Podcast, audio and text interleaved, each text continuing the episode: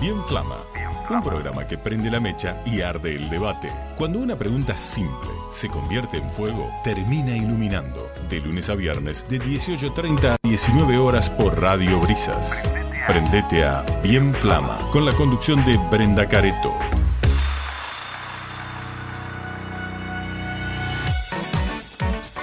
Buenas tardes oyentes, ¿cómo andan? Yo soy Brenda Careto y los voy a estar acompañando con este programa llamado Bien Flama hasta las 19 horas. Em, la verdad que Bien Flama es un proyecto con el que estoy aprendiendo mucho, muchísimo. Me enseño a mí misma porque soy la productora de este programa. Y en este espacio me, me permito abrir mi cabeza, me obligo a hacerlo. Y más aún cuando la verdad está en crisis. Es muy difícil repensarse en términos periodísticos muchas veces en un mundo donde la verdad ya creo que ha muerto. Y como periodistas debemos visibilizar estas crisis y hacernos responsables de su existencia para entender dónde estamos parados. Lo difícil es que hay que reinventar algo de la lógica ahí.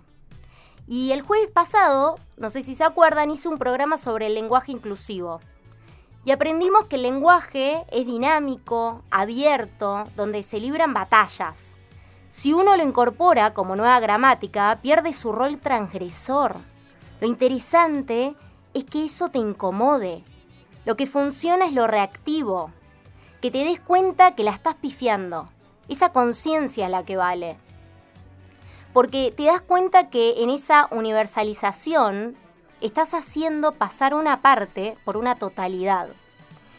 Y si vivís sumergido en tu sentido común, te vas a dar cuenta pronto porque vas a rechazar escuchar este programa. Así que si sos de esas personas, te pido que te quedes 15 minutos y aprendamos algo nuevo. La pregunta del día es, si no soy hombre ni mujer, ¿qué soy? ¿Por qué solo femenino o masculino? ¿Por qué somos tan binarios? Arranquemos con este programa. Bien Flama, mi boca estalla. El martes pasado, 14 de julio, fue el Día Internacional de la Visibilidad No Binaria. Uh, ya estás pensando, no entiendo nada, no sé de qué me hablas. Con más razón, quédate y aprende, correte de ese lugar conservador ya. El problema sería que no quieras entender. Acompáñame. Hoy, una vez más, nos vamos a deconstruir de la mano. Se deconstruye aquello que se nos presenta como algo natural, una deconstrucción de la identidad. El problema del tema del género son los límites, las fronteras que determinan los órdenes. Y vivimos en un orden muy binario, pero muy binario.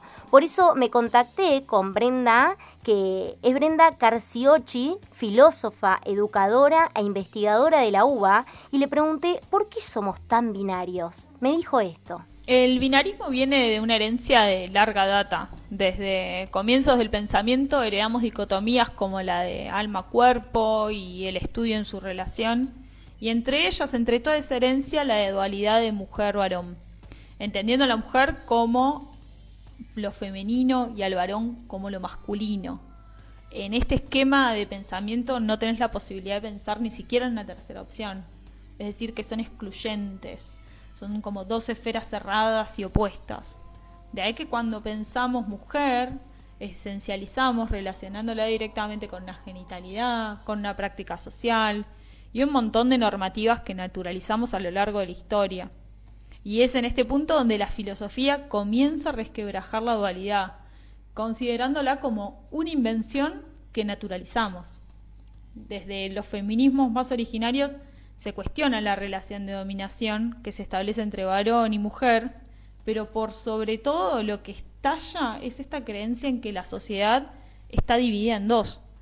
La filosofía no hace más que cuestionar esta normativa binaria, sospechando profundamente y desarmando toda dualidad para pluralizarla en identidades.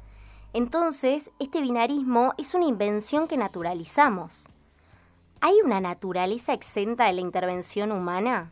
Claramente hay un esquema impuesto al que nos tranquiliza pertenecer. Claro, porque esa frontera, esos límites que nos marca el binarismo, nos dan tranquilidad. Te acomodan en un sistema que está estructurado justamente para eso. Sin embargo, debo decirte que se nos presenta como natural, pero es un esquema de poder. ¿podemos pensar a un sujeto sin género? Digo, ¿podés hacerlo? No. Y eso es el gran efecto de poder que genera el género y hace que se admita como propio de la naturaleza. ¿Pero es natural o es parte de otra construcción cultural? Hablé, con Constanza Ferrario, que es socióloga, doctorada en antropología social, para preguntarle qué es el género y me lo explicó muy claramente. Cuando se habla de género, se lo suele hacer a partir de su diferenciación con otra noción, la de sexo. En ese sentido, se define al sexo como algo del orden de lo biológico y por tanto natural e inmodificable, y al género como algo del orden de lo cultural y por tanto modificable. Sin embargo, diversos aportes de los feminismos han contribuido para comprender que la diferencia no es tal. Aquello que entendemos por sexo en términos de genitalidad ya está siendo reconocido e interpretado por nosotros a partir de una matriz de género hegemónica, que es binaria, heteronormativa y que acepta solo dos géneros posibles, el femenino y el masculino. Esto quiere decir que aquello que nosotros interpretamos como sexo biológico, lejos de pertenecer a un orden natural, está cargado de sentidos que son culturales y que están históricamente situados. ¿Cómo amo la sociología? Desnuda la verdad, que nos dice todo el tiempo que está todo cargado de sentidos que construimos culturalmente. Si bien la Ley de Identidad de Género de Argentina, la 26.743, que fue sancionada en 2012, dice que todas las personas tienen derecho a que su identidad de género sea reconocida según su propia vivencia y que ésta puede corresponder o no con el sexo asignado al momento del nacimiento, fue un gran logro. Poder, podés modificar digo, el nombre, la imagen y el sexo registrado en tu documento.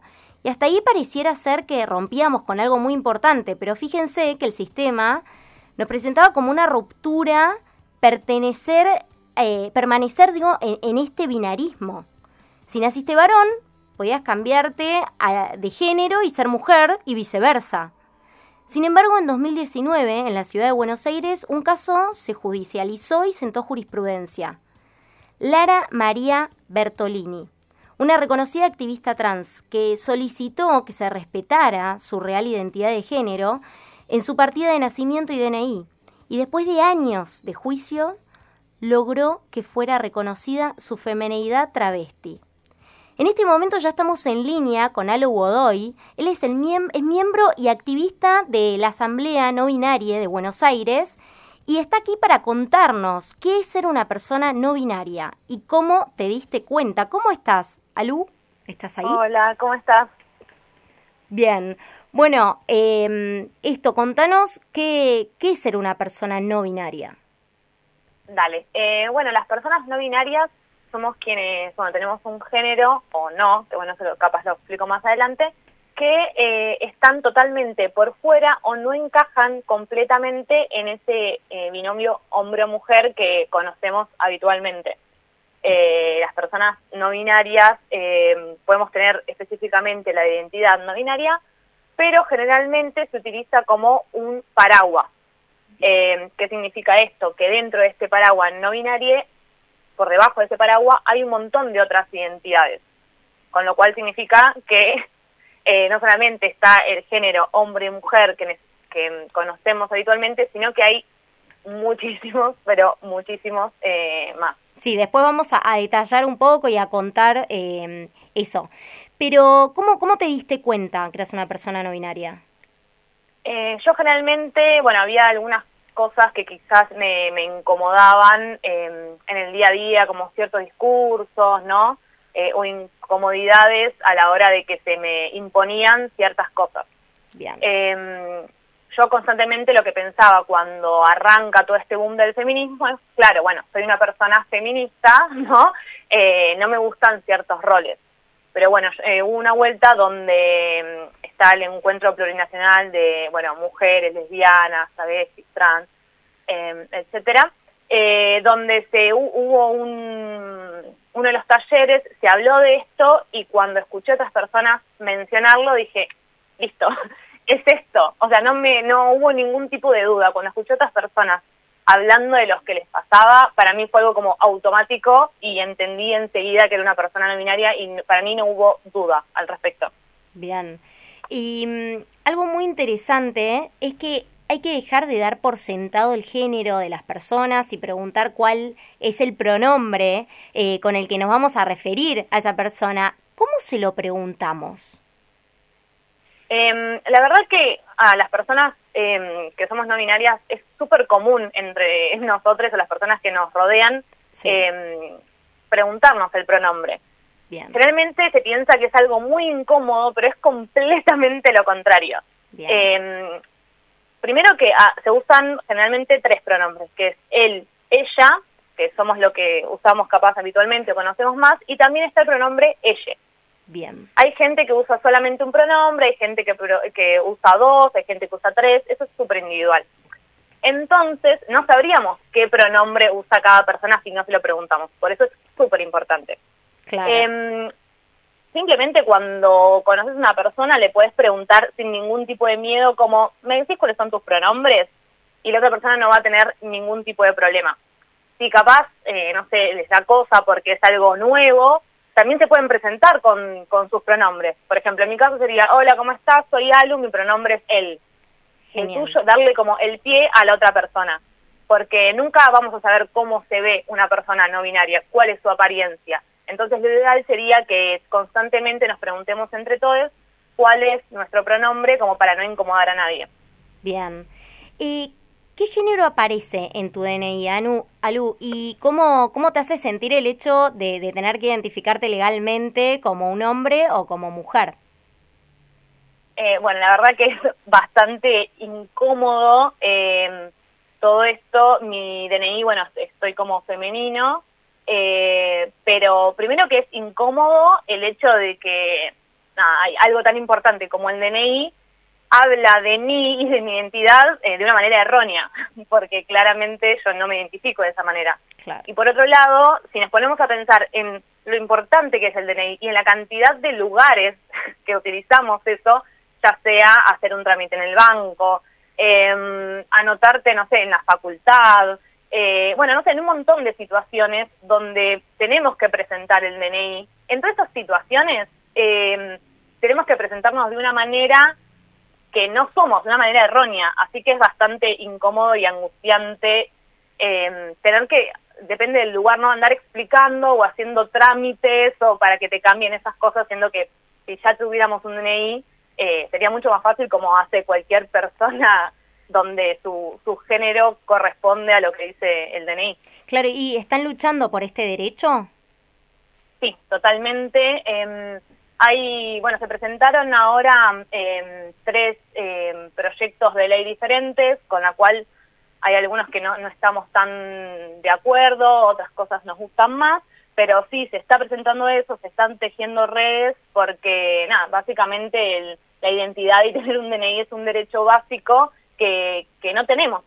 Eh, y es muy importante, así que una de las problemáticas eh, que tenemos, así como más fuerte, es eh, el DNI. Claro. Eh, bueno, estamos hablando con Algo Godoy, él es miembro y activista de la Asamblea No Binaria de Buenos Aires, y quiero saber cómo es convivir con la heteronormatividad en el día a día, esto del orden binario, que me imagino que se plasma en todos lados, y cuáles son esas situaciones ¿no? discriminatorias que vivís en tu cotidianeidad. Sí, son eh, muchas, la verdad. Em, pueden ser em, de paso, como, como ejercicio, si quieren, después de esto, piensen en la cantidad de veces que se nos dividen en hombres y mujeres, ya sea de niñez en el colegio, que se nos divide hombres, ¿no? Nenes y nenas. Bueno, si yo no soy ni un nene ni una nena, ¿en dónde me pongo, no?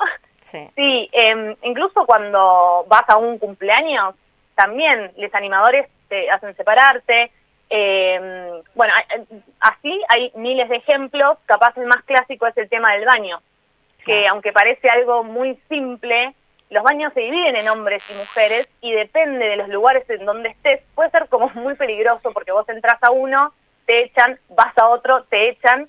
Y hay como muchas veces hay situaciones violentas al respecto, mucha gente se aguanta las ganas de ir al baño durante muchísimas horas, pero muchísimas horas, para no enfrentarse eh, a una situación así. Claro, como que llegan a autoexcluirse para no vivir esa situación discriminatoria. Es que sí, porque vos no sabes con quién te vas a encontrar en esas situaciones y hay muchas veces inclusive que se involucra a la policía, que hay gente que llama a la policía Mm. para que te saquen de un baño. Entonces, como algo tan tan básico como que estás en un espacio y querés ir al baño, que es algo como, ¿no? Como el ABC de la vida, ir al baño, em, no, no, no, no es tan fácil y tenés que, sobre todo depende de cómo es tu expresión de género, ¿no? Sí. Porque si encima tu expresión de género es más andrógina quizás, es más complicado cómo te leen las otras personas. Entonces, bueno, no sé, hay, hay en la cotidianidad a veces es, es muy peligroso que la gente no sepa cómo leerte. Me llama la atención esto que hablas, ¿no? De la peligrosidad, cómo, cómo puede molestarle a otra persona esto. O sea, Sí, no. sí, tal cual. Y sobre todo de que, mm, digo, cuando vas, eh, estás en el baño de una casa, todo el mundo va al mismo baño Claro. y no hay ningún tipo de conflicto. Entonces es medio raro ese, ese tema que se tiene en los baños públicos porque, nada, es algo tan simple como que se replica lo mismo que en una casa. Claro. Y me, me gustaría saber cuáles son las preguntas que no hay que hacerle a una persona no binaria. Bien. Em, algo muy importante es no preguntar sobre nuestra genitalidad. Es algo muy común que nos pregunten eh, literalmente como, bueno, ¿qué tenés entre las piernas? Y, mm, y la verdad que es rara, es muy rara la pregunta y es muy violenta.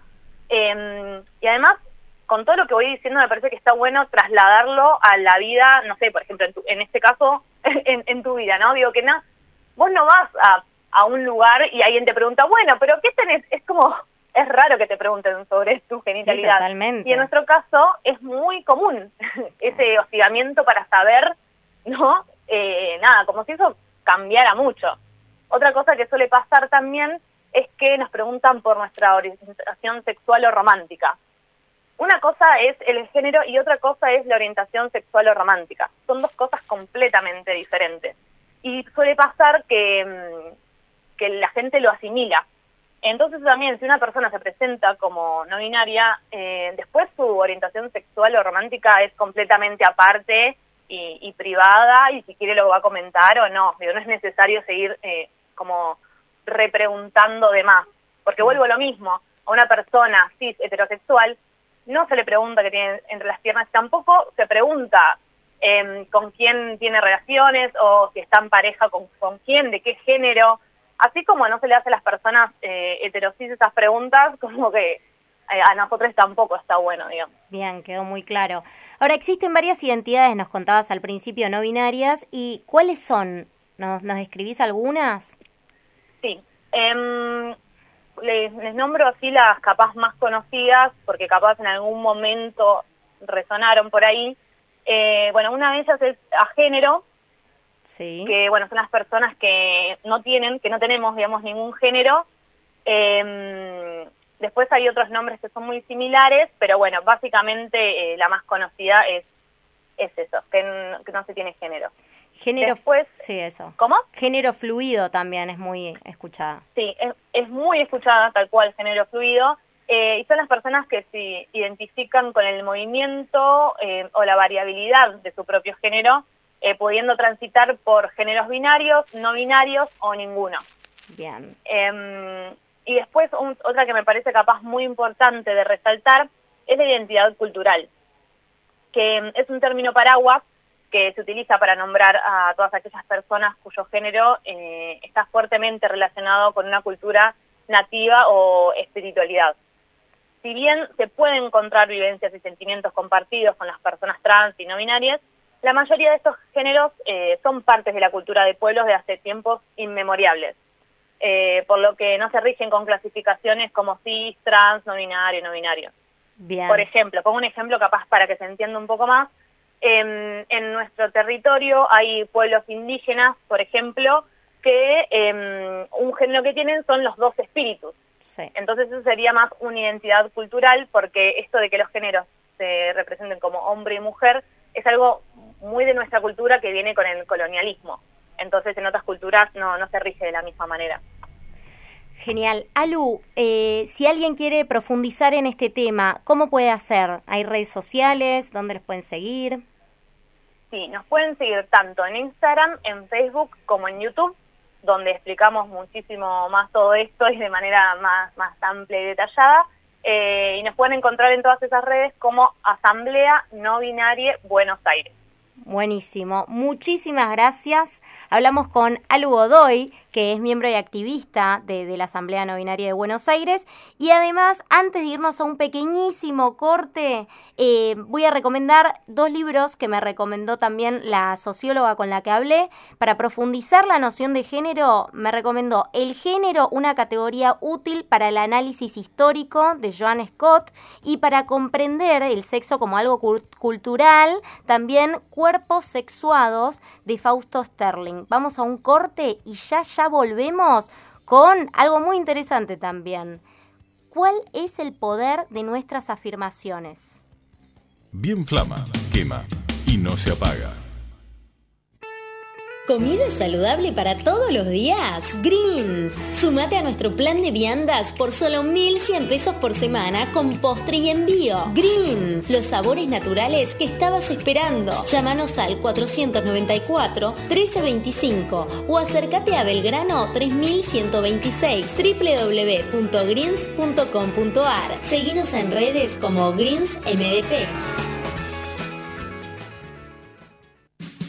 Farmacia Colón Aprovecha las increíbles ofertas del mes de julio con descuentos de hasta el 40% en medicamentos y 50% en perfumería. Atendemos todas las obras sociales y prepagas todos los días de 8.30 a 20 en Avenida Independencia 2601, esquina Alberti. WhatsApp 2235 65 9008. Además, además, contamos con venta online con la plataforma Pharma Online. Los mejores precios en Farmacia Colón. Sex Shop La Escala. El placer que te mereces. Explora, sentir, disfrutar. Entre Ríos, 1755. Teléfono 2234 56 68 63. Envíos gratis a tu domicilio en Mar del Plata. www.laescala.com. Sex Shop La Escala. Bien Flama, la llama está en tu alma. Bueno, volvemos con este programa hasta las 19 horas. Tenemos una pregunta que es muy interesante para que empecemos a practicar en nuestro día a día sobre el poder de nuestras afirmaciones, positivas y negativas. Ahora, pero después de este consejo, porque si buscas los mejores precios en medicamentos y perfumerías, quiero que elijas a Farmacia Colón ofertones especiales con descuentos de hasta el 40% en medicamentos y 50% en perfumerías. Atienden a todas las obras sociales y prepagas como de hace más de 30 años. Te brindan la atención personalizada por parte de sus dueños. De 8.30 a 20 horas todos los días en Avenida Independencia, esquina Alberti. Encima tienen una plataforma online, Pharma Online. Bueno, tenemos en línea a Grace Chávez. Ella es health coach que nos va a enseñar, ¿no? Cuál es el poder y cómo usarlo de las afirmaciones. Hola Grace, ¿cómo estás? Hola. Hola Brenda, muchas gracias por invitarme, muy contenta de estar acá. Bueno, contanos, contanos. Mira, te cuento, desde la mirada del lenguaje decimos que las afirmaciones describen los hechos, lo que vemos, lo que oímos, lo que sentimos, pero como seres humanos esas afirmaciones solemos agregarles nuestros juicios, que son las interpretaciones que hacemos de los hechos. Los juicios crean nuevas realidades y como sabemos que el lenguaje generativo, según la carga positiva o negativa, nos abre o nos cierra posibilidades. Tomando el tema que trataron hoy, que fue muy interesante, qué valioso es aceptar al otro como decide mostrarse al mundo, ¿no? Sin juzgar, simplemente afirmando y validando la identidad de la persona tal y cual es. Por eso, decimos que las afirmaciones positivas, a través de la repetición, por ejemplo, como un mantra, son una herramienta muy poderosa para gestionar emociones, estados de ánimo, para transformar pensamientos, eh, que en definitiva nos brinden bienestar y nos hagan sentir más plenos. Y por el contrario, los pensamientos, afirmaciones negativas, las de baja autoestima, de no ser dignos o de no ser suficientemente buenos, juegan un papel muy, muy importante en los procesos autodestructivos. Por eso con la práctica de afirmaciones positivas puedes cambiar tu proceso de pensamiento justamente con el objetivo de lograr mayor bienestar. Y por el contrario, ¿no? Con las afirmaciones negativas vas a quitarte poder y, felicidad.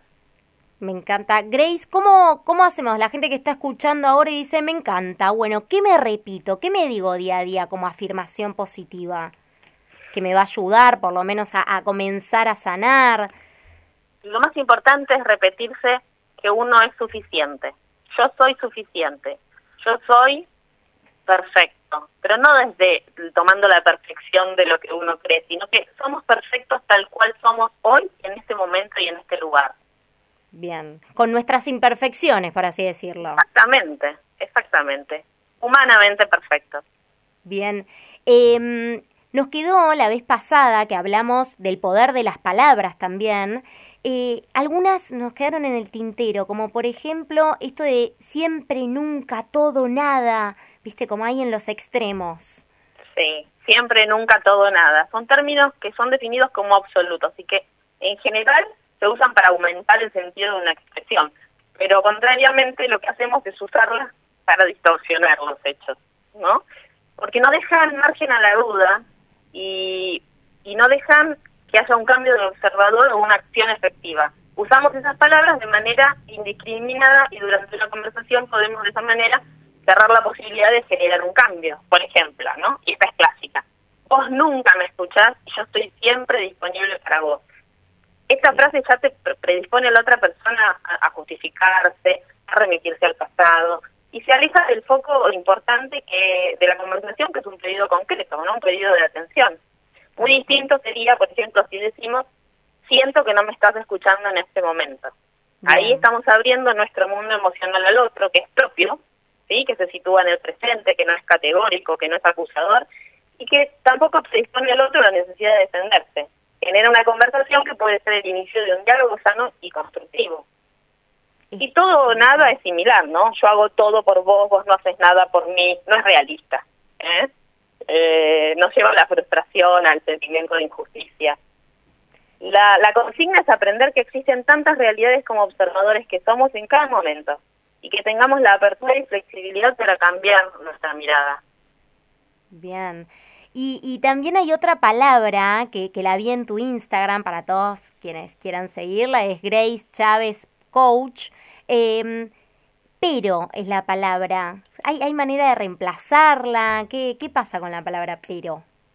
Pero es una palabra que la también la usamos todo el tiempo. Y desde, desde el lenguaje también lo que hace es oponer dos ideas. Entonces, si en una oración la incluimos, estamos invalidando con el segundo el primer enunciado. ¿sí? De esa manera invalidamos la posibilidad de acción y nos posiciona en un lugar de no poder.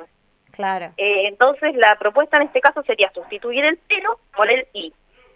Por ejemplo, quiero empezar a leer pero no tengo tiempo.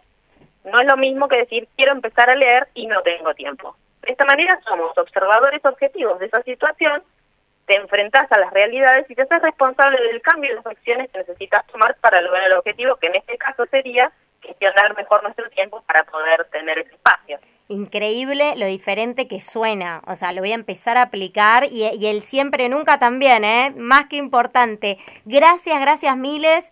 Volveremos a hablar porque nos quedan siempre cosas pendientes. Te agradezco un montón por, por regalarnos esta luz.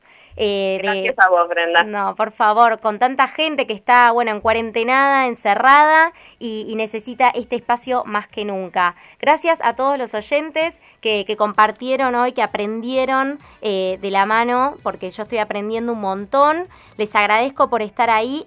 Yo soy Brenda Careto, estoy subiendo los programas a mis redes sociales, arroba Brencareto en Instagram. Y esto fue Bien Flama, nos vemos mañana a las 18.30 como todos los días. Reflexionó, cuestionó, preguntó y luego existió. Juntos construyamos una verdad, nuestra verdad, a conciencia.